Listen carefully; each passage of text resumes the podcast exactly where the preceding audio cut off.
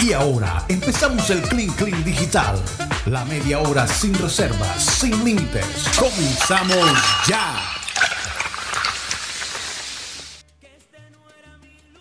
Comenzamos ya nuestro Clean Clean 100% digital.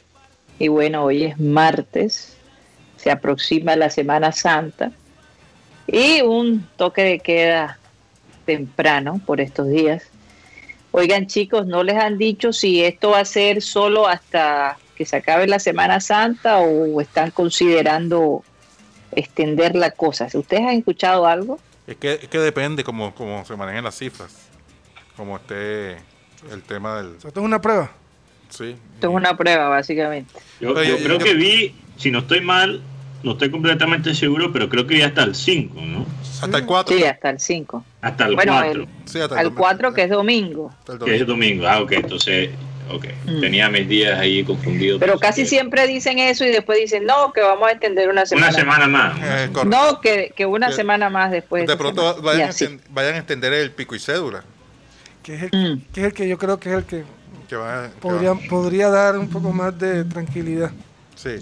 No, pero no han mencionado, y yo he estado buscando, no han mencionado que van a cerrar ni los aeropuertos ni nada de eso, ¿no? No, no, no, No, no. hasta ahora no. No, no. hasta ahora Ah, bueno, yo lo pregunto porque Lo- quiero llegar a Barranquilla.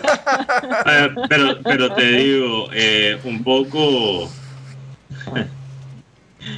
Eh, perdón, aquí Tony Avendaño mandándome cosas que me hacen reír. Bueno, estoy hablando al aire, Tony. Por favor. Por favor, por favor. eh, Ay, ay, Ah, ay. Este, eh, por acá me lo que iba a decir, lo que iba a decir es que eh, siento un poquito un contraste de emociones porque obviamente quiero estar en Barranquilla lo más pronto posible, pero, pero realmente sabemos que, que lo que mejora eh, los contagios es limitar el fluido eh, de otras partes, pero realmente eso se debió hacer hace mucho rato Sí, claro. y, y no se ha controlado e incluso quizás hubiéramos podido evitar ese primer pico, por lo menos aplazarlo, si no fuera por la lentitud en cerrar el, el dorado. Bueno, si no fuera por la inexperiencia de, de todos los de dirigentes. la de gente en todos. general, de todos los dirigentes, que No realmente... creo que sea tanto Inexperiencia, y inexperiencia. lo digo, y lo digo en experiencia, Mateo, porque nadie sabía cómo manejar esto. Es, es, es algo nuevo para, para, muchas No, no, para no, todos yo, nosotros. yo estoy de acuerdo contigo, Karina, pero en ese caso específico no fue por inexperiencia. Yo creo que fue Sí, sí, sí, tú hablas otros del aeropuerto intereses. en Bogotá, del aeropuerto Sí. en Bogotá. Yo- sí, yo- definitivamente. Oigan, el Cabezón Camargo me dice, Ah. yo le digo el Cabezón Camargo, pero siempre le digo Orlando, pero es culpa tuya, Mateo. No, no, Pero yo, él dice, oye, el, no has... no fui el Ah. que inventé ese apodo, ¿ah? No, señor. ¿Quién fue? Un ex compañero. un ex compañero, creo. Ah. Eso ya estaba ahí porque la verdad es que Camargo es bien cabezón. O sea, no es, por- o sea, no es- no es cualquier invento. Y yo lo digo como otro cabezón. O sea, cabezón a cabezón. lo estoy acá. diciendo. ¿Verdad? Oye, yo, digo una cosa, las madres de los cabezones son unas heroínas, ¿no les parece? Mejor no entrar en... Detalles. Oigan, pero él me decía que cómo es posible que yo haya, no haya comido el dulce de ñame, no de ñame, de, de, de, de guandú. Y yo les digo, lo que pasa es que tal vez en la época que yo vivía acá, sabes, uno como adolescente a veces es muy picky, no le gustan las cosas y no quiere Muy probar, y muy selectivo. Muy piqui. Entonces en esa época, de repente a mí, yo era muy selectiva, me gustaba nada más el de guayaba, el de, el de mango, cosas muy específicas. Hoy en día, ¿El pues que ya he probado de todo un poco, eh, me le mediría probar el, el dulce de, de guandú, ¿por qué no? El de papaya. Joven Karina. o viejo, yo siempre he sido igual y es que me gusta probar un poquito de todo. Ok. Bueno, pero porque ya tú, tú, tú, tú- tus padres te expusieron a muchas cosas, entonces ya es diferente, Mate, es diferente. Este, un, un top 5, Karina. Un ¿De top dulce? 5. ¿Qué? De, de dulces, un top 5.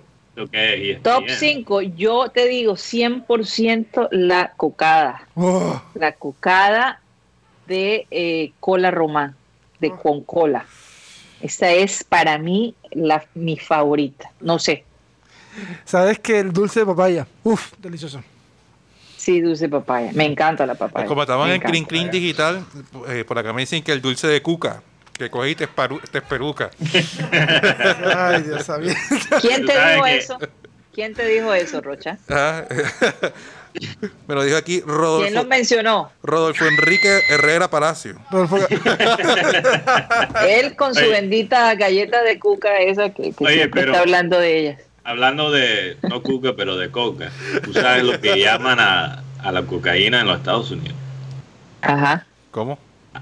Bueno, esto es traducido, pero azúcar de moco. Oye, azúcar de moco. Azúcar Azúcar de de- moco. Booger sugar. Pero de- Para la gente. Oh, y el moco no es el apodo que le dan a, a la A la cocaína. marihuana. No, a la cocaína. Ah, la cocaína, perdón. Que la azúcar. marihuana no es, de lo que yo sepa, no es por la nariz. Azúcar de moco. azúcar de moco. Azúcar de moco. Entonces, tú- bueno, Yo no y sé. de nuevo, la gente va, joder, la gente va a pensar que yo soy drogadicto. ¿no?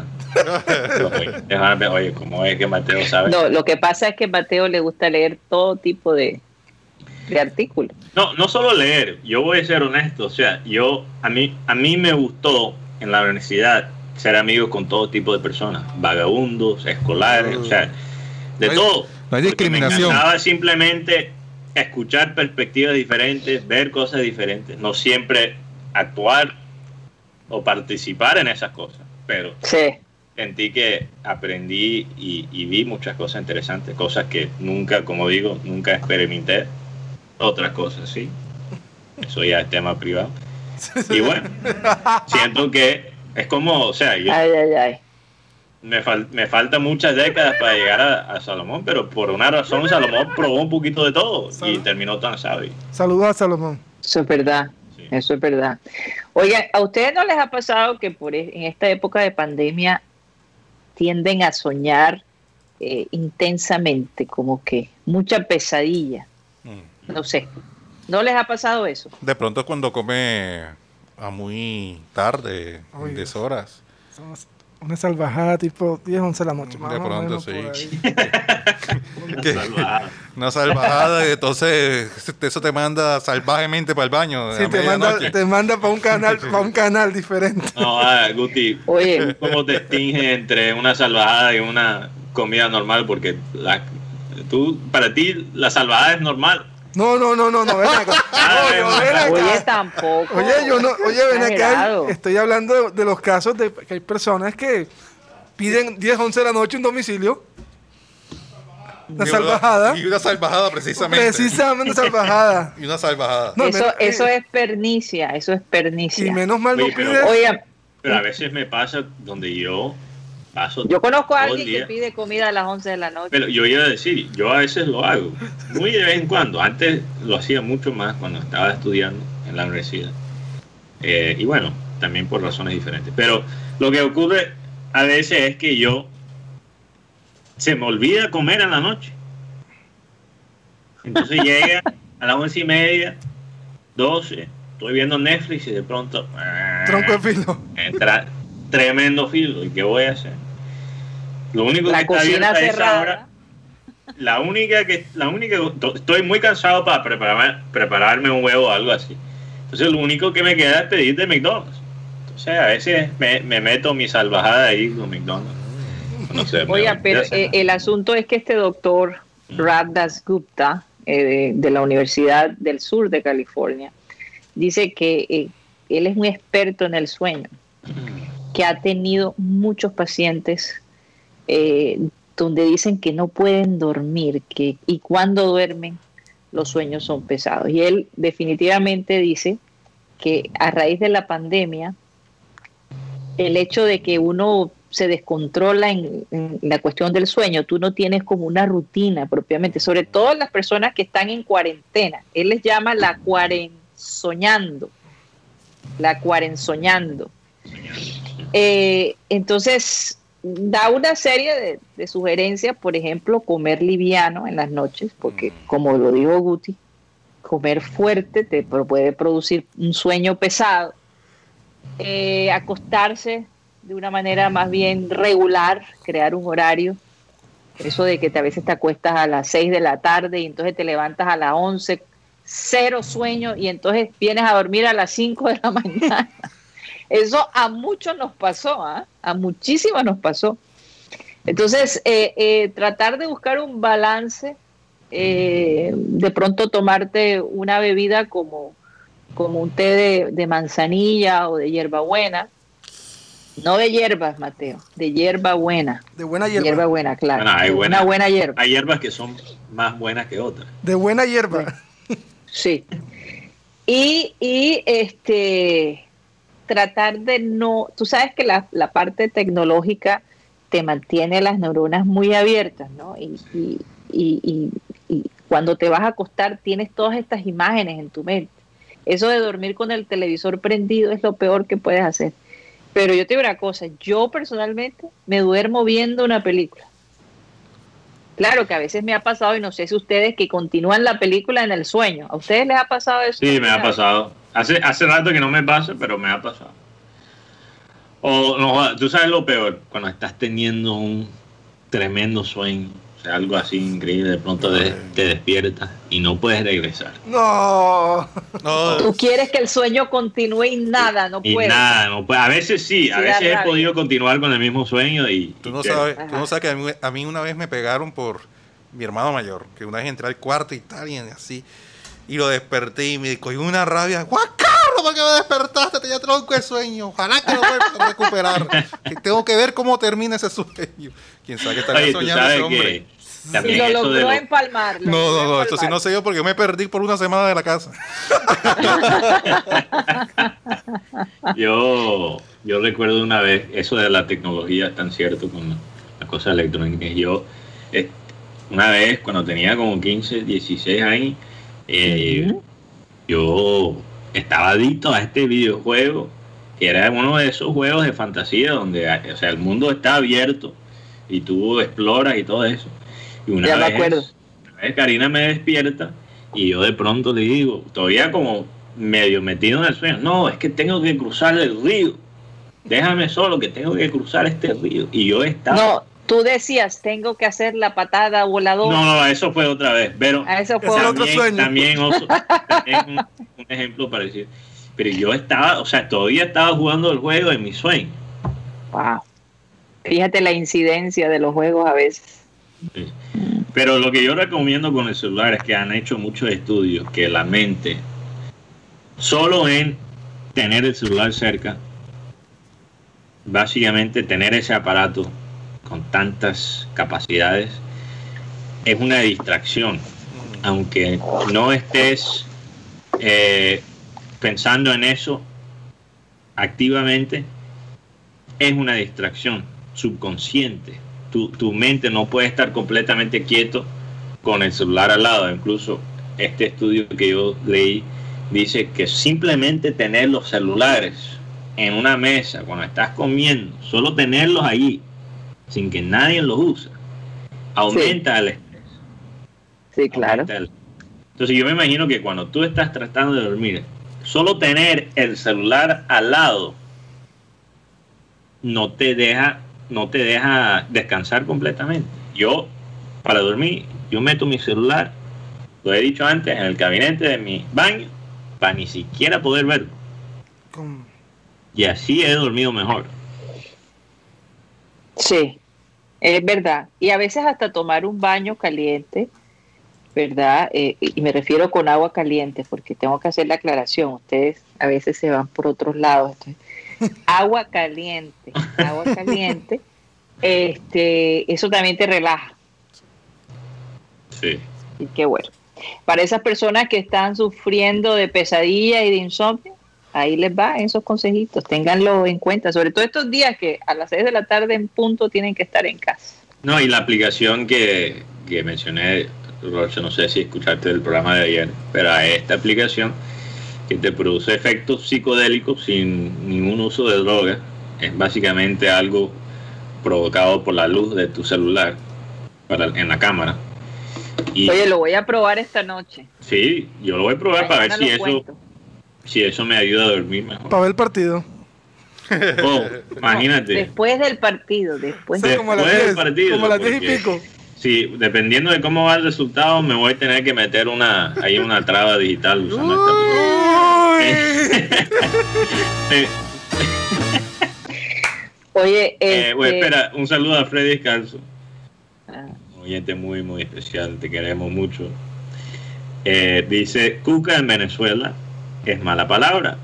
Entonces, ojo con eso, porque hay gente que no escucha en Venezuela. Oye, sí.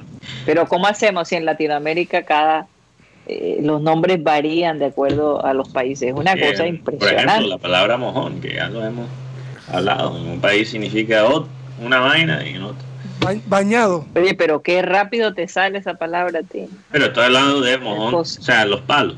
Eh, eh, los, Sí, señalizadores, los Señalizadores. señalizadores de, de dirección. Somos Exacto. Eso es un mojón. Oigan, eh, Siempre Aquí- sigues el, el- tiene que seguir el mojón siempre. O te bañan. O, o Lo que dice el mojón, lo tiene que seguir. te terminan bañando. oye Rocha, tú que eres fan de Sharon Stone, esta actriz de bajos instintos, aparentemente sacó un libro y Mateo me estaba contando unas cosas medio insólitas que aparentemente la escena que ella hace donde abre las piernas y se ve lo que sabemos es, e- es de ella, no es de una modelo. Sí, lo habían dicho, es que ella sacó su autobiografía, Biografía, sí. Ajá. eh, su autobiografía, y bueno, ella destapó ciertas cosas. Es interesante que Sharon Stone sigue siendo noticia.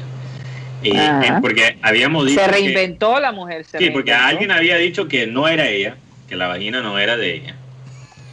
Y ahora entiendo por qué quizás dijeron eso. Porque ella dice, ella dice que sí es su equipo que se muestra en esa escena. Equipos son de ella. Porque la engañaron. Le dijeron, oye, básicamente para esta escena quítate los panties porque o sea, se te ve mejor así la falda, una vaina así. Inventaron una excusa para que ella se quitara eh, los calzoncillos. O para el No, los calzoncillos no, los, Ah, los- los los panties. panties, los panties. Ah, Y, y ella hace el movimiento y ella parece que no sabía que la estaban grabando específicamente para capturar. Oye, Mateo, perdóname. Yo, yo creo Pero que esa escena, esa escena donde ella, tú cuando cruzas las piernas, no tienes que cruzar las piernas con las piernas tan abiertas. no, no, o sea, ella lo hizo a propósito. Lo que ella no sabía es que iban a mostrar su vagina en esa escena. Ahora, tampoco es que se vea tanto, por Sí, Dios. no yo, he visto no. la escena y se, se insinúa, pero no es algo que uno diga, ay, Aquí Lucho Rodríguez dice que está 100% seguro que fue. no sé eh, por qué dice eso con tanta propiedad, pero bueno. Eh, pero la otra cosa que ella destapó es que ella pasó por una, unas operaciones de cirugía plástica, como lo hacen muchos actores, hasta los que dicen que no, sí lo han hecho. Eso es algo, el pan de cada día en Hollywood. Pero ella dice que ella despierta de esta operación y de pronto encuentra que sus senos fueron aumentadas sin su permiso. Imagínate eso. o sea, porque el médico le dio la el capricho de, de aumentárselas a ella. Exacto. Básicamente la excusa que le, que le dieron es que no, es que este tamaño se ve mejor con tus caderas. Wow. Wow. Qué No, locura. y, Oye, y, Qué y- locura. no es cualquier cosa. No, O sea, son- y además, sí. y además ella confesó también en, en ese libro de que fue abusada junto a su hermana por, por, Por su, su abuelo, abuelo. sí, por su abuelo, que fue encerrado en una habitación con su hermana, creo que se llama eh, Kerry, y su abuelo, eh, la abuela las encerraba junto a su abuelo como castigo, no sé, y, y abusaba de ella, eh, eh, cantando. Sí. Qué horror. Sí, eso lo, lo manifestó en el, en el libro En la belleza de vivir dos veces. ¿Ya lo compraste, Rocha? No, güey. Sí. Eh, yo, la razón, de lo que yo entiendo, la razón que yo escribí este libro es para eh, ayudar a la gente, a las actrices que están quizá pasando por muchas de las cosas que ella pasó. Porque aunque Hollywood, ¿Actrices o, o- o o- actores también, obviamente. No, pero no, no, yo creo que cualquier persona. Eh, Sí, cualquier persona, pero yo creo que ella estaba pensando obviamente en su industria y aunque pueda aplicar a otras personas. Porque aunque eh, Hollywood a veces luce ser un, un sitio liberal, eh, eh, ¿cómo sería la palabra? Eh, eh, de progreso, o sea, en favor del progreso social y todo eso. Muchas veces, Progresista, sí. pro- progresista es la palabra que estamos. Progresista.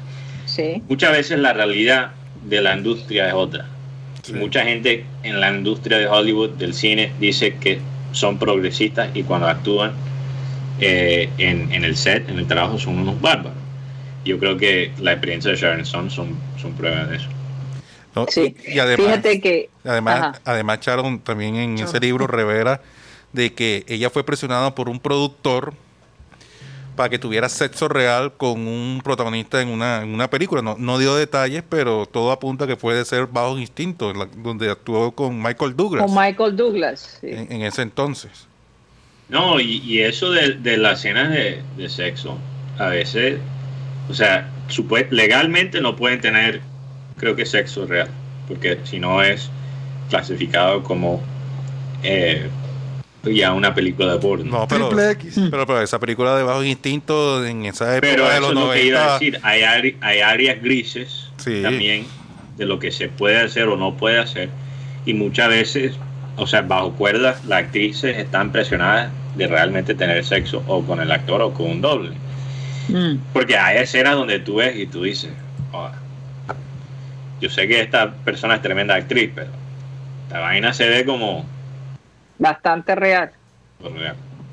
Oye, lo que eh, el- eh, hace poco Woody Allen, este famoso director de Hollywood, que ha sido acusado por una de sus hijas de haber sido abusada, hijastra, perdón, haber sido abusada. Ella se llama Dylan, Dylan Farrell.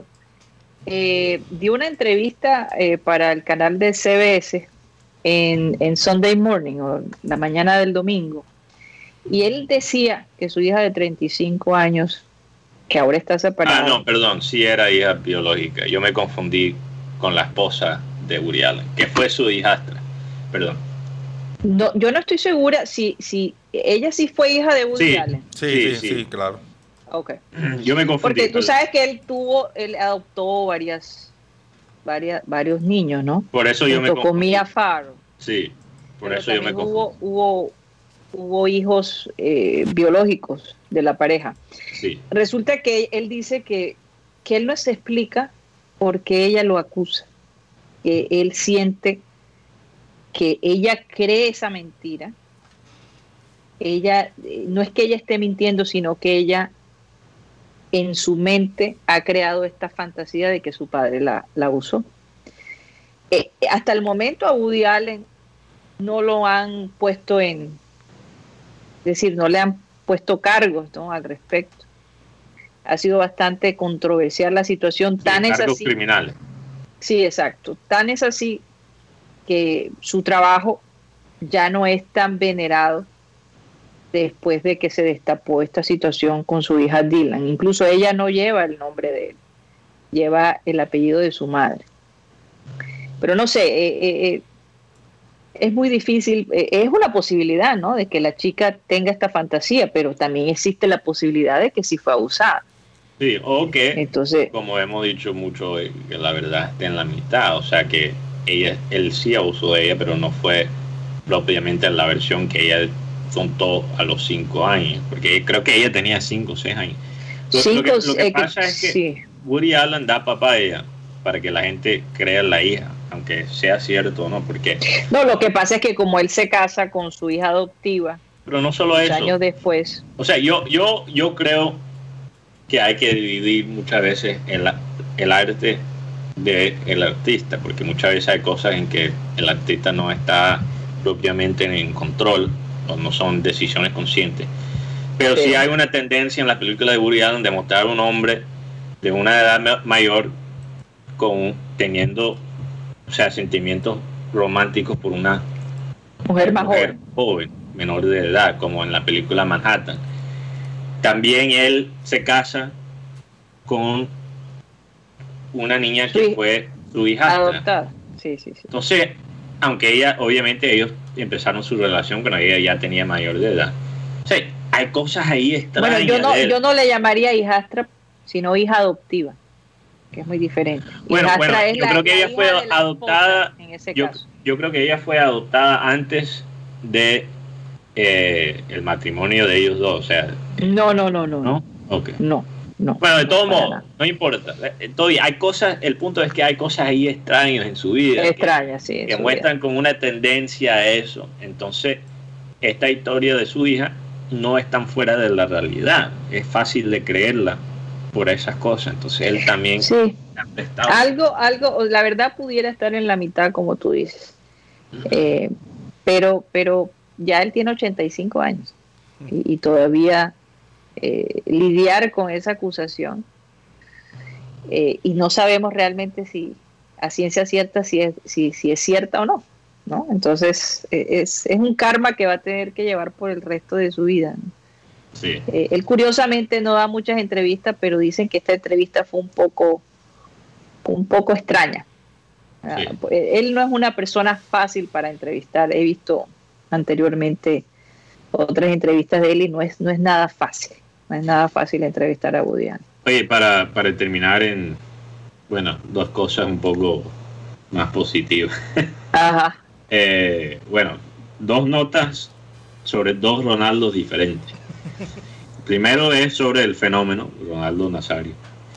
Él se disculpó públicamente por su corte de pelo en ¿Por qué? el Mundial del 2002. Ajá. sabes, el corte que él tenía, no sé si recuerdas, Karina, que era el triángulo. Se cortó todo el, el pelo calvo y dejó un triángulo aquí en la frente Como un copete. Un Ajá. copete. un copete, básicamente. eh, y bueno, uno de los, de los cortes más icónicos y más feos de la historia del fútbol. Eh, él, lo- él explica, bueno, perdona, primero él se perdona, o pide disculpas, perdón, digo, pide Perdona. disculpas a todas las mamás del mundo por eh, provocar que muchos pelados Se hiciera el Después. corte. se pusieron. Yo, yo me imagino a Rocha y haciéndose ese mismo corte, no sé por qué. Eh, entonces él, él- él le pidió disculpas a todas las mamás del mundo. Y segundo, explicó la razón por qué él se hace ese corte tan extraño. Y es Ajá. que antes del, del semifinal de ese mundial, eh, él sufre una lesión en los cuartos finales. Y él no quería, porque eh, si no estoy bien, si no estoy mal, Guti, él jugó lesionado. Sí, señor. Los últimos dos Que partidos. realmente se- quizás se puede especular, afectó toda su carrera, lo que faltaba de su carrera. Eh, pero él no quería que los periodistas le preguntaran sobre la lesión. Entonces lo que él se inventó es que me voy a hacer este corte extraño para que sea el, el show, para que sea una distracción de para que la gente no me pregunte sobre la lesión. Fíjate. Fíjate las estrategias, como tú dices, Sí. que se usan en el fútbol a veces. Es verdad, o sea, a veces la gente quizás puede pensar que soy loco, pero hay, hay teorías conspiratorias que son más cerca O sea, la- la realidad de lo que la gente piensa. La otra historia Esa, esa es la propia. Ronaldo. Esa es la ¿Qué? propia, esa fue la propia cortina de humo de, de Ronaldo. Oh, la otra historia del otro Ronaldo, de Cristiano, es que eh, creo que lo mencioné ayer, que Ronaldo se quitó la banda de capitán por el gol que le robaron al final contra el partido contra Serbia y Ah, al piso. Bueno, parece que un empleado del estadio recogió la banda y se lo dio a un grupo que está recogiendo fondos para un niño que está muriendo de cáncer Mm. y están se vendió por muchísimo plata y toda esa plata va a ir a tratar de salvar la vida de este chico. Ahí. Entonces, un acto Fíjate, de rabia, un, un acto de rabia. sí, Llevó a un acto de amor. exacto, increíble. Y es que él, acuérdense que la mamá de Ronaldo, de Cristiano, él, eh, la mamá tuvo cáncer y, y- y ha, ha sufrido de cáncer por varios años. Entonces, me imagino que apoyó la causa. No sé, seguridad. no sé si él estuvo involucrado, no creo, pero todavía sí, es interesante ese paralelo. Así es. Bueno, no sé si hay algo más allá en el estudio, señores, para concluir nuestro programa el día de hoy. Pues Madonna, que antier fue tendencia en redes sociales, ya que la cantante tiene 62 años y publicó unas fotos bastante atrevidas y fue tendencia en antier, o sea, en la noche del domingo. Eh, Ajá. Pues Pero las fotos me imagino que son medio retocadas, ¿no? no, yo no sé, eh, son un poquito Con atrevidas. seguridad, Rocha, por Dios. Mire la cara rocha, mire la cara. No, sino eh, viendo los, los escotes de, de Madonna, que 62 años, o sea, se ve bien, se mantiene, Se- se- se- se- Escote profundo.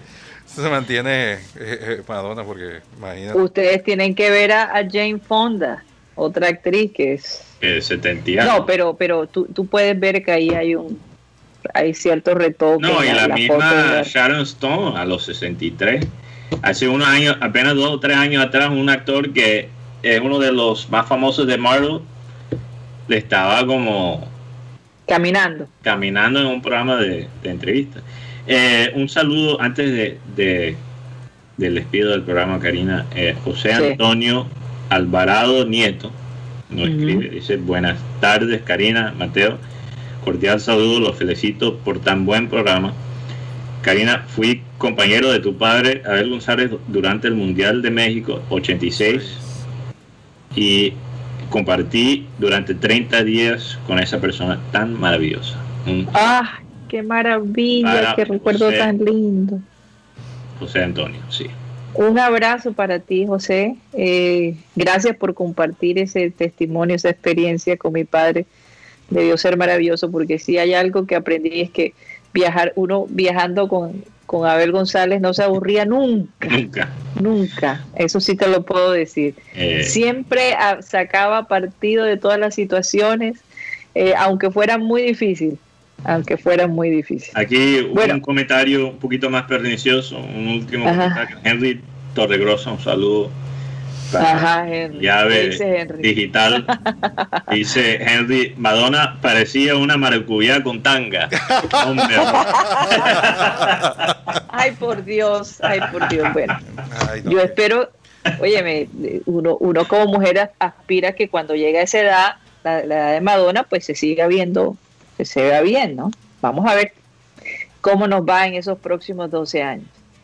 Bueno, nos despedimos, nos despedimos del programa satélite. Gracias por haber estado con nosotros y como siempre, vamos a pedirle a nuestro amado Abel González que por favor despida el programa. Me mostrarás la senda de la vida. En tu presencia hay plenitud de gozo, delicias a tu diestra para siempre. Que la, el contenido bíblico tiene una potente, tiene un potente significado esperanzador. Y te ofrece alegría, gozo. No te ofrece plata. Claro que la plata produce gozo. Sí, señor. pero, eh, pero, pero el gozo como consecuencia, es decir, o no, el- el- el- la plata como consecuencia del gozo, es que cuando tú vives alegre, siempre habrá oportunidad para todo lo que tú quieras. Entre otras cosas, porque dentro de las frases esperanzadoras de la Biblia está, hay una que dice, pide y se os dará. Y no te dice, pide esto o pide lo otro. Simplemente pide. Dice, llama y se os abrirá la puerta. Y ¿a quién llamas tú para pedirle que, tú, creas que te va a dar? Nadie te promete eso, fácil. Y hoy que hay gente, hay gente poco seria, hay gente que, que, que- eh, no cumple. Y eso, de alguna manera, es doloroso. Que te, que te prometan y no te cumplan. Es una cosa que no es fácil de soslayar. Y uno tiene la sensación de que cuando le pides a Dios, el man te cumple. Lo que pasa es que con Dios hay que coger una cola. Claro que las oficinas de Dios son rápidas. Señoras y señores, se nos acabó el time.